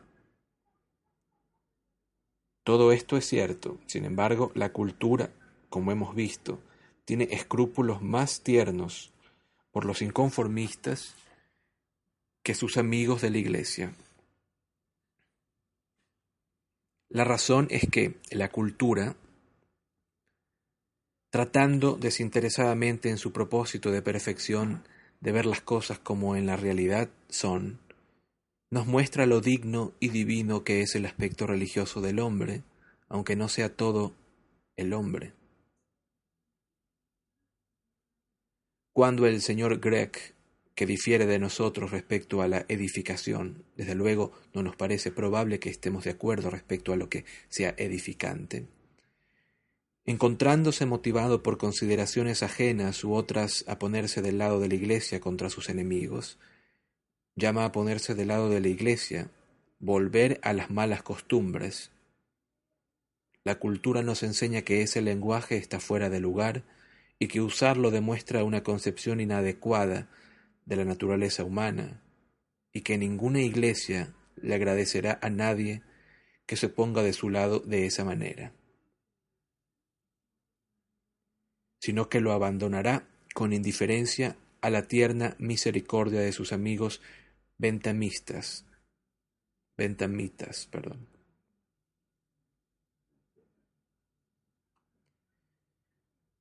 Al evitar el ventamismo, a una concepción inadecuada del aspecto religioso del hombre, la cultura ayuda también a evitar el mialismo, a una concepción inadecuada de la totalidad del hombre.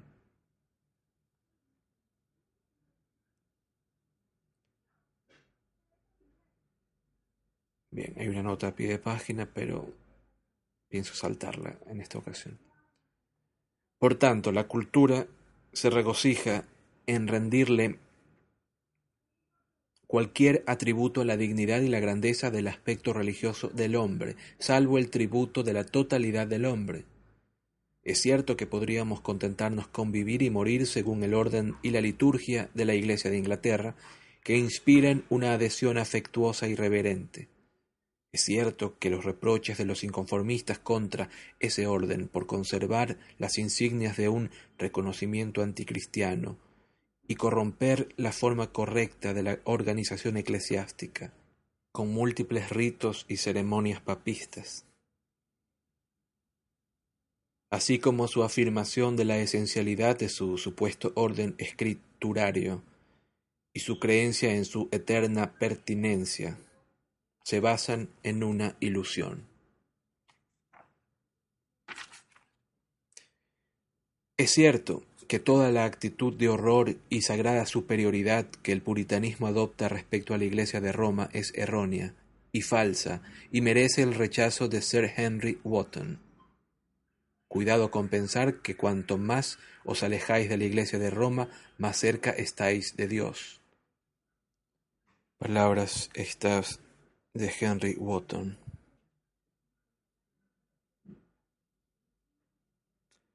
Es cierto que uno de los mejores deseos que podríamos formarnos respecto al señor Spurgeon o al padre Jackson es que se les permita aprender a este lado de la tumba, pues si no es así, les espera una sorpresa considerable al otro lado. Que Whitefield y Wesley no eran mejores en absoluto que San Francisco, y que ellos mismos no son mejores en absoluto que Lacordaire.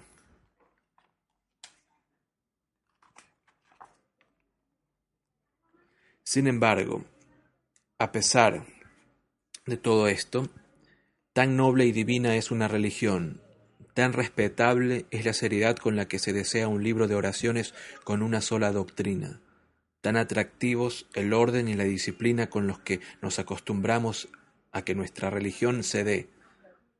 Son tantos los derechos, en nuestra opinión, de la forma popular de gobierno eclesiástico, por la que luchan los inconformistas, tan perfectamente compatible es con todo progreso hacia la perfección, que la cultura nos haría desconfiar, incluso de proponer a los inconformistas que aceptaran el libro de oraciones anglicano y el orden episcopal, y nos movería a alentar su deseo de un libro de oraciones aprobado por ellos y la disciplina eclesiástica a la que se adhieren y están acostumbrados.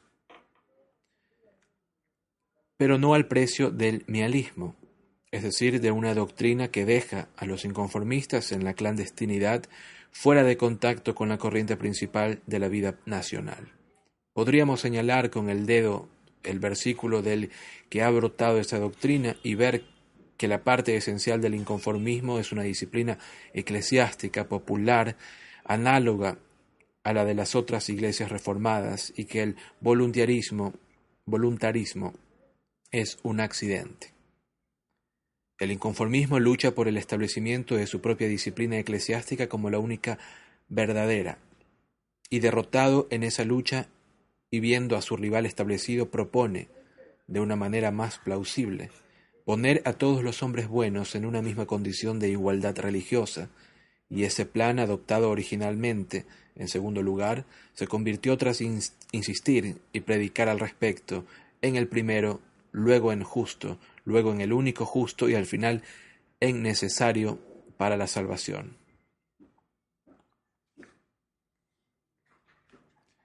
Ese es el plan para remediar el divorcio de los inconformistas del contacto con la vida nacional mediante el divorcio de los miembros de la Iglesia de ese contacto, es decir, como hemos expuesto de una manera familiar, los zorros sin cola se proponen cortarles la cola a los demás. Pero los demás zorros no pueden concederlo sensatamente, salvo que demuestre que la cola carece de valor. Salvo que se demuestre que el contacto con la corriente principal de la vida nacional carece de valor, y hemos demostrado que tiene el máximo valor. No podemos admitir con seguridad el mialismo, ni siquiera para complacer a los inconformistas en una cuestión donde querríamos complacerles, tanto como fuera posible.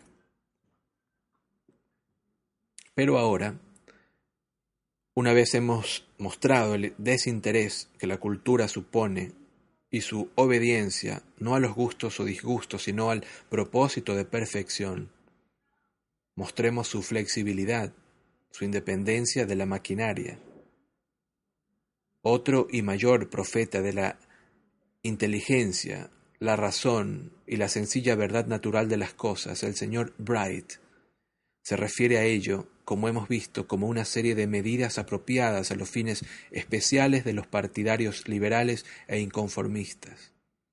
Por ejemplo, la razón y la justicia con Irlanda significan la abolición de la inicua ascendencia protestante de modo apropiado a la antipatía inconformista a las instituciones. Perseguir la razón y la justicia de otra manera distribuyendo entre las tres principales iglesias de Irlanda, la católico-romana, la anglicana y la presbiteriana, la propiedad eclesiástica de Irlanda, dejaría de ser inmediatamente para el señor Bright y los inconformistas razón y justicia, y supondría, como dice el señor Spurgeon, erigir la imagen de Roma. Vemos así que la clase de inteligencia que la cultura alcanza es más desinteresada que la clase de inteligencia que se alcanza al pertenecer al Partido Liberal de las grandes ciudades y adoptar un recomendable interés en la política. Pero la diferencia entre las dos perspectivas de la inteligencia es más acusada cuando vemos que la cultura no sólo escoge desinteresadamente la maquinaria apropiada para llevarnos hacia la dulzura y la luz, de modo que prevalezcan la razón y la voluntad de Dios, sino que no emplea rígida y ciegamente esa maquinaria, y pasa por encima de ella para favorecer el motivo por el que la escogió. Salvo que se demuestre que el contacto con la corriente principal de la vida nacional carece de valor, y hemos mostrado que tiene el máximo valor, nuevamente, repito. No podemos admitir con seguridad, ni siquiera para complacer a los inconformistas en una cuestión donde querríamos complacerles tanto como fuera posible, sus doctrinas del desmantelamiento institucional y de la separación. La cultura, de nuevo, puede ser lo suficientemente desinteresada para percibir y reconocer que en el caso de Irlanda, los fines de la perfección humana podrían servirse mejor mediante la institución, es decir, mediante el contacto con la corriente principal de la vida nacional, de la Iglesia católica y de la presbiteriana, junto a la Iglesia anglicana y en Inglaterra una Iglesia presbiteriana o congregacional de rango y estatus parecido al de nuestra Iglesia episcopal. La cultura percibe y reconoce que de ese modo estaríamos trabajando verdaderamente para que prevalecieran la razón y la voluntad de Dios, porque haríamos de los católicos romanos mejores ciudadanos, y tanto de los protestantes como de los católicos romanos hombres más completos y de miras más amplias. Sin duda, hay grandes dificultades en un plan como este, y no es muy probable que se adopte, el miembro de la Iglesia habría de alzarse por encima de su identidad ordinaria para favorecerlo, y el inconformista ha adorado su fetiche del separatismo durante tanto tiempo que es probable que desee seguir siendo, como Efraín, un asno salvaje. Es un plan más adecuado para una época de estadistas creativos como la época de Isabel que para una época de estadistas instrumentales como la presente. Estando donde está el centro del poder, nuestros estadistas sienten la tentación, cuando han de actuar, de acompasar la identidad ordinaria de aquellos de cuyo favor dependen y adoptar así como propios sus deseos, para servirles con fidelidad e incluso, si es posible, con ardor. Esto les resulta más sencillo porque no faltan y nunca faltarán pensadores como el señor Baxter el señor Charles Buxton, o el de Anne de Canterbury, que naden con la corriente aunque lo hagan filosóficamente, para llamar a los deseos de la identidad ordinaria de cualquier gran sección de la comunidad, edictos de la opinión nacional y leyes del progreso humano y darles una expresión general, filosófica e imponente. Un estadista generoso podría, por tanto, deshacer honradamente de su disposición deshacerse honradamente de su disposición a defender irónicamente estos deseos y, abogar por ellos con fervor e impulsividad. En consecuencia, no es probable que un plan como el que hemos indicado encuentre favor como lo encuentra el plan para abolir la Iglesia irlandesa mediante el poder de la antipatía de los inconformistas a las instituciones. Pero decirnos que nuestros sueños más queridos se han hecho añicos al respecto es inexacto. y es la clase de lenguaje que debería dirigirse a quienes promueven la inteligencia mediante encuentros públicos y un recomendable interés político, cuando sus propósitos fracasan, y no a nosotros. Aunque la cultura no nos haga perseverar en la maquinaria, ni siquiera en la nuestra, y en consecuencia estemos dispuestos a conceder que la perfección puede alcanzarse sin ella, tanto con iglesias libres como con instituidas, con estadistas instrumentales y estadistas creativos. La perfección no podrá alcanzarse sin ver las cosas como son en realidad. Y nuestra perseverancia tiene que ver con esto, no con maquinaria alguna en el mundo. Insistimos en que los hombres no deberían confundir, como suelen hacerlo, su gusto natural por lo trivial con una propensión hacia lo sublime. Si los estadistas, con ironía o con un impulso claro, le dicen a la gente que su gusto natural por lo trivial es una propensión hacia lo sublime, más necesario será para la cultura decirle lo contrario.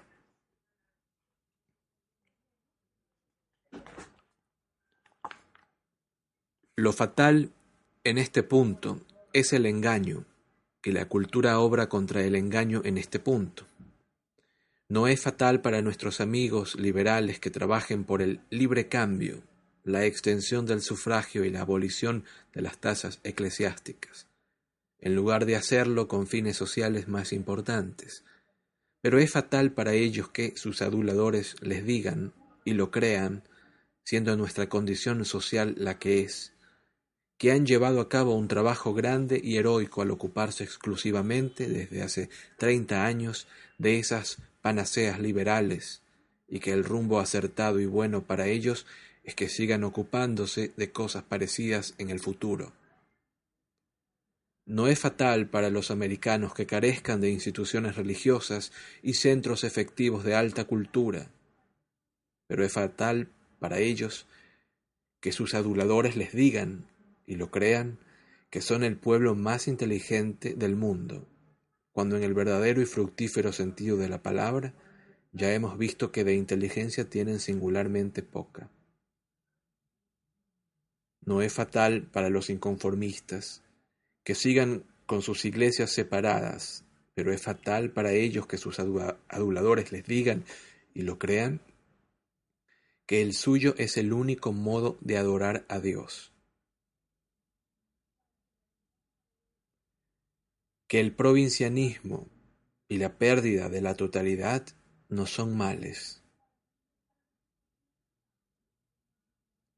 No es fatal para la nación inglesa abolir la Iglesia irlandesa mediante el poder de la antipatía de los inconformistas a las instituciones, pero es fatal para ella que sus aduladores les digan, y lo crea, que ha sido abolida mediante la razón y la justicia, cuando en realidad lo está haciendo mediante aquel poder, o que espere los frutos de la razón y la justicia de algo distinto al espíritu de la razón y la justicia. La cultura, a causa de su agudo sentido de lo que realmente es fatal, está completamente dispuesta a ser indiferente respecto a lo que no es fatal, puesto que la maquinaria es la única preocupación de nuestra política actual y un trabajo interior y no la maquinaria es lo que más nos hace falta, seguimos advirtiendo a nuestros ardientes jóvenes amigos liberales que piensen menos en la maquinaria, que se mantengan apartados de la arena política en el presente y que procuren y promuevan con nosotros un trabajo interior no nos escucharán y se precipitarán en la arena política donde sus méritos hasta ahora no han sido apreciados. Y entonces se quejarán del electorado reformado y llamarán al nuevo parlamento un parlamento filisteo.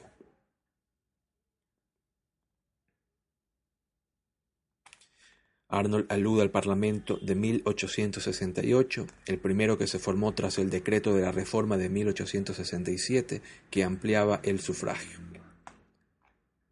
Eso es una nota a pie de página sobre esta línea. Como si una nación, alimentada y criada como lo ha sido la nuestra, pudiera darnos otra cosa que un parlamento filisteo. ¿Sería igual de bueno un parlamento bárbaro o un parlamento del populacho? Por nuestra parte, nos regocijamos al ver a nuestros queridos y viejos amigos los filisteos hebraizantes reunidos a la fuerza en el valle de Josafat antes de su conversión final, que desde luego tendrá lugar. Pero para que esa conversión se produzca, no hemos de desalojarlos de su sitio ni luchar contra ellos por la maquinaria, sino trabajar sobre su interior y curar su espíritu. No serán desalojados, sino transformados. No merecen ser desalojados y no lo serán pues los días de Israel son innumerables, y al censurar el hebraísmo y alabar el helenismo, la cultura no debe perder su flexibilidad y ha de darle a sus juicios ese carácter pasajero y provisional que hemos visto que impone a sus preferencias y al rechazo de la maquinaria. Este, para nosotros, es el momento de helenizar y de alabar el conocimiento, pues hemos hebraizado demasiado y sobreestimado la acción.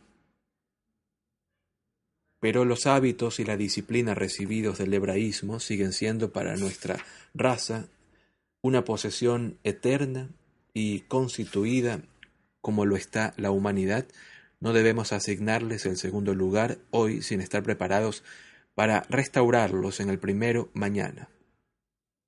Concluiremos señalando esto con claridad. Seguir con firmeza la mejor luz que tengamos a nuestra disposición, ser rigurosos y sinceros con nosotros mismos, no formar parte de quienes dicen y no hacen. Tomarnos las cosas en serio es la única disciplina que capacita al hombre para rescatar su vida del cautiverio de la hora presente y de sus sentidos corporales, para ennoblecerla y eternizarla. En ninguna otra parte se ha enseñado esa disciplina con tanta efectividad como en la escuela del hebraísmo. Sófocles y Platón sabían también como el autor de la carta de los hebreos que sin santidad nadie verá a Dios, y su noción de lo que constituye la santidad era mayor que la suya. La intensa y convencida energía con la que los hebreos tanto en el Antiguo como en el Nuevo Testamento se arrojaron a su ideal de justicia, que inspiró la incomparable definición de la gran virtud cristiana, la fe, la sustancia de lo que se espera, la prueba de lo que no se ve. Esa enérgica devoción a su ideal solo pertenece al hebraísmo. En la medida en que nuestra idea de perfección se extiende más allá de los estrechos límites en los que el excesivo rigor del hebraísmo ha tendido a confinarla, volveremos al hebraísmo para procurarnos esa devota energía al abrazar nuestro ideal, lo único que puede darle al hombre la felicidad de hacer lo que sabe. Si conocéis esas cosas, felices vosotros si las hacéis. La última palabra para una humanidad débil siempre será esa. Por esa palabra, reiterada con un poder tan sublime como afectuoso, pero siempre admirable, nuestra raza, mientras perdure el mundo, volverá al hebraísmo y la Biblia, que predica esa palabra. Será siempre, como Goethe la llamó, no sólo un libro nacional, sino el libro de las naciones. Una y otra vez, tras lo que parecían grietas y separaciones, la promesa profética a Jerusalén seguirá siendo verdadera. Llegan los hijos que despediste, se reúnen de oeste a este por la palabra del Santo, regocijándose en recuerdo de Dios. Para finalizar este prólogo, una nota a pie de página a propósito de esta frase. El párrafo final conviene varias citas bíblicas, Hebreos 11, 1 y 12, 14, Juan 13, 17 y Baruch 4, 37.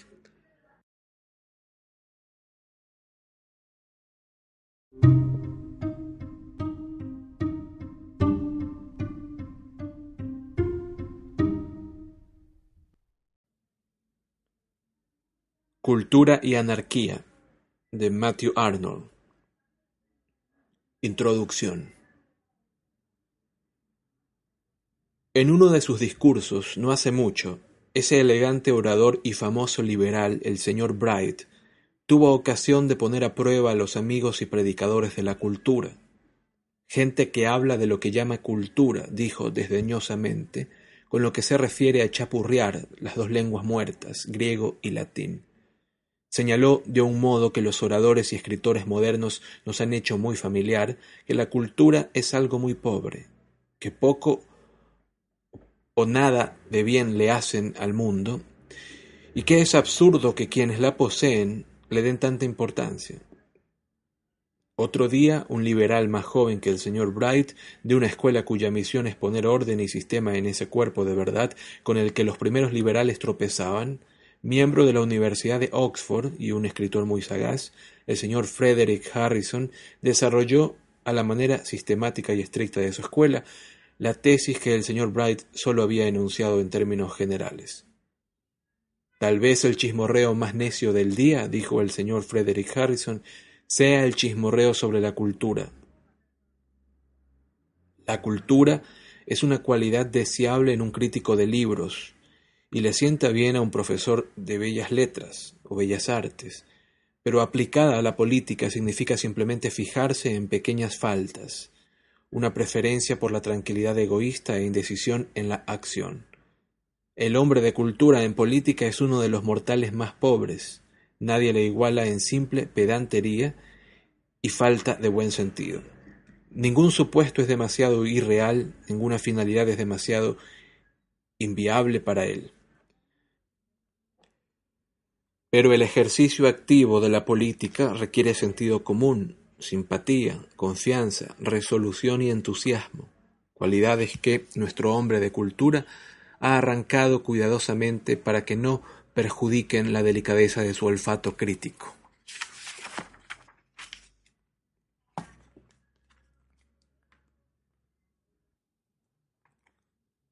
Por mi parte, no deseo ver a los hombres de cultura pidiendo que se les confíe el poder. De hecho, he manifestado libremente que, en mi opinión, el discurso más apropiado en la actualidad que un hombre de cultura puede dirigir a un grupo de conciudadanos que le lleve a una sala de comité es el de Sócrates. Conócete a ti mismo. Y ese no es un discurso que haya de hacer alguien que quiera que se le confíe el poder.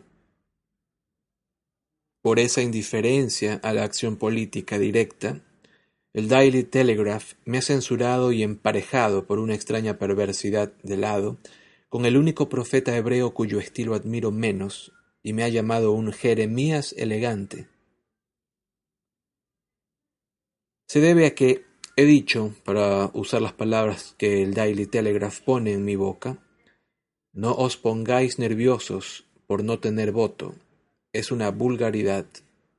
No debéis celebrar grandes reuniones para promover decretos de reforma y rechazar las leyes del grano. Esa es la cima de la vulgaridad.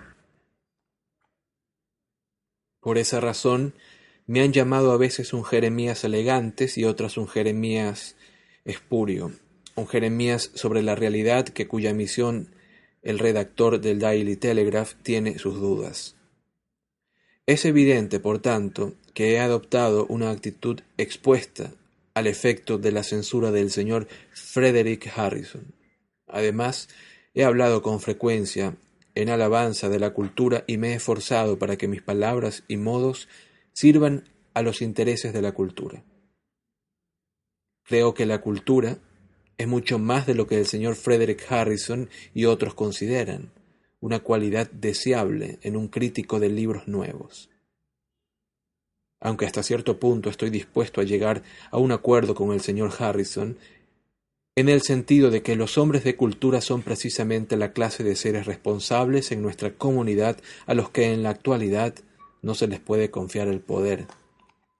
Creo que no estoy seguro respecto a si ese es un defecto de la comunidad más que de los hombres de cultura.